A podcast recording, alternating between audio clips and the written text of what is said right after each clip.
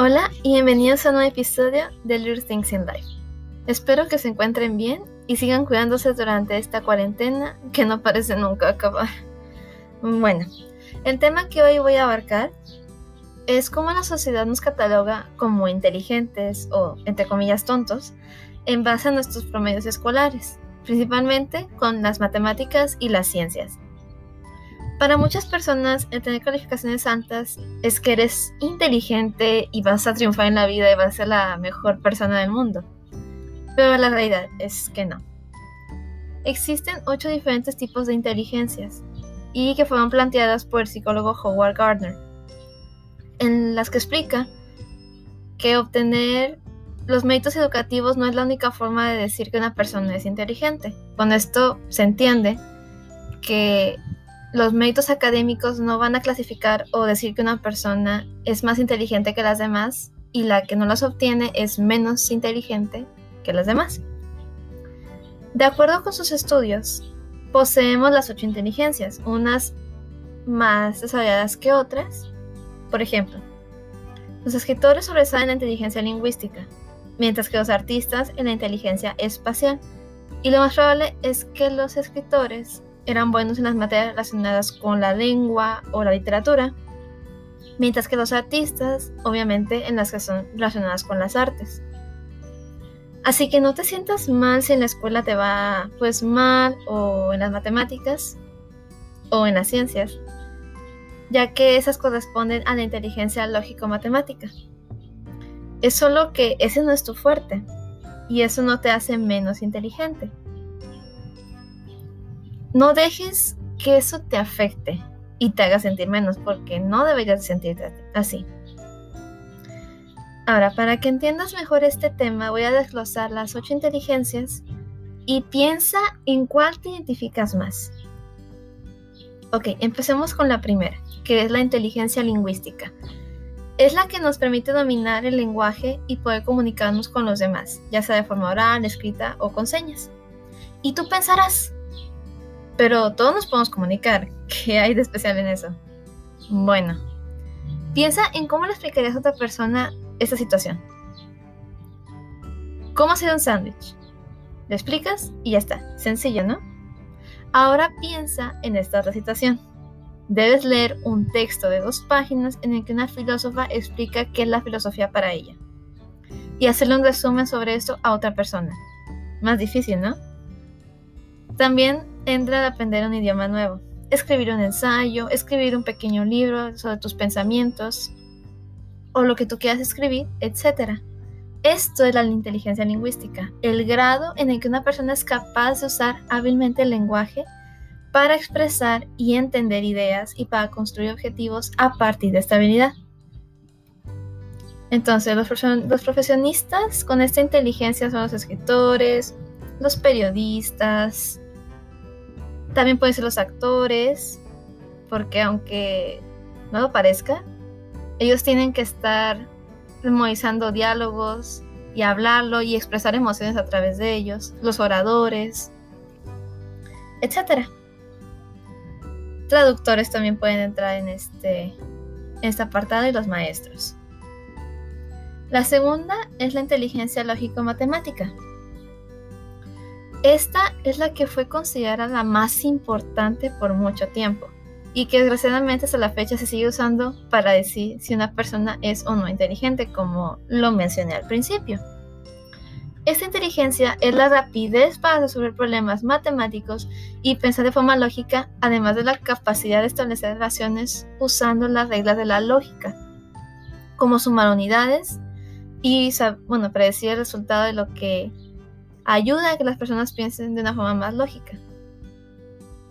Los profesionistas con esta inteligencia son los científicos, economistas, académicos, ingenieros y los matemáticos.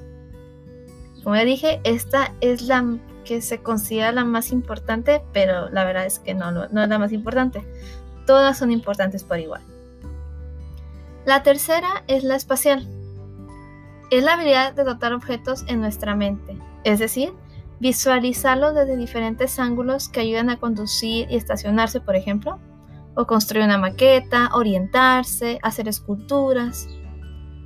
Con todo esto, es el poder imaginar un espacio tridimensional en nuestra mente. Por ejemplo, las personas con ceguera también poseen esa inteligencia gracias a la información del entorno que les llega a través del oído, el tacto, etc. Y ya que esta inteligencia no depende de nuestros ojos, sino de nuestra habilidad de poder visualizar estos objetos, por lo general es innata. No es algo que se puede desarrollar, pero la mayoría de las veces es innata. Y mucha gente tiene problemas para visualizar objetos en 3D en su mente. No es tan fácil como se escucha. Realmente hay gente que no puede visualizar objetos y hay otras personas que se les hace muy sencillo y crea ahí un, un contraste en lo que es imaginar o tener ese tipo de inteligencia. Los profesionistas con esa inteligencia son los pintores, los fotógrafos, diseñadores, publicistas, arquitectos, etc. La cuarta es la musical, que obviamente por su nombre es la habilidad de componer música, cantar, tocar diferentes instrumentos, ser una persona sensible a los tonos, al ritmo y al timbre, por lo que pueden diferenciar fácilmente los sonidos de un instrumento a otro o de una voz o timbre de otro, así como identificar sus frecuencias, y se les facilita el memorizar melodías y canciones. El hemisferio derecho del cerebro desempeña un papel importante en este tipo de inteligencia. Por lo que está más desarrollado que el hemisferio izquierdo, que es relacionado con la lógica, que, que es la lógica matemática.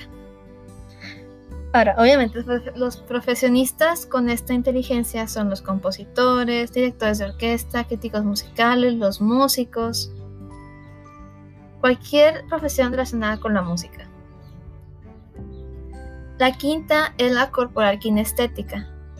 En esta las personas tienen habilidades de coordinación, destreza, equilibrio, flexibilidad, fuerza y velocidad con las que pueden expresar ideas y sentimientos, por ejemplo con el baile o actuación. Y también pueden manejar objetos con las manos como un pincel, un bisturí, instrumentos de medición o computadoras. Son personas que les gusta mucho estar en movimiento, por lo que piensan mejor si se están moviendo o también que se les facilita hacer manualidades.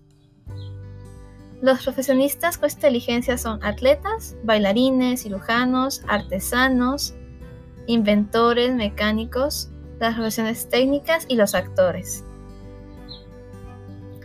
La sexta es la interpersonal que esta es la que nos permite interpretar palabras, gestos y los objetivos o metas de lo que dice una persona, o sea, del discurso de una persona que estés escuchando. Y con todo esto, ellos tienen una gran empatía, lo que les permite saber las intenciones y los sentimientos de los demás, así como interactuar con mucha más facilidad en situaciones sociales y adaptarse a nuevas. Para ellos no es nada complicado socializar. Y ellos pueden leer entre líneas, como se dice, y les gusta ayudar a los demás en lo que puedan por su gran empatía.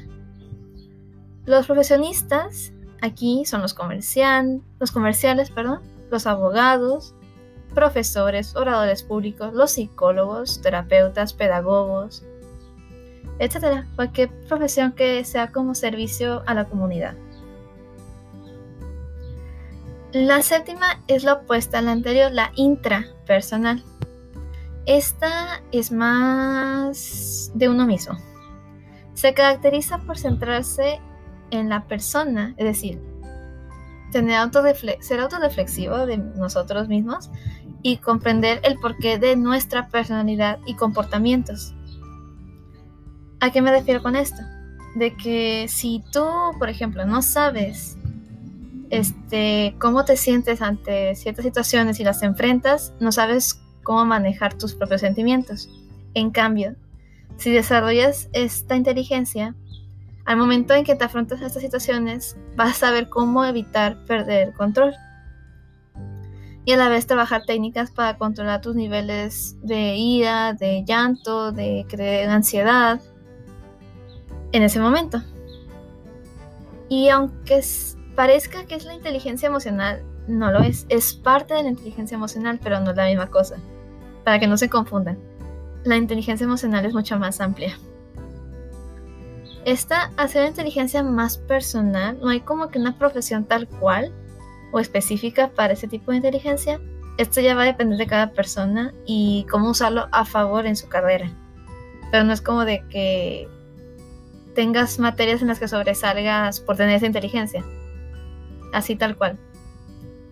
Puede que sea algo como la pasada, pero todavía te ayuda más a desarrollarte en, tu carrera. Y la incluyo porque es de las inteligencias que menos se toman en cuenta.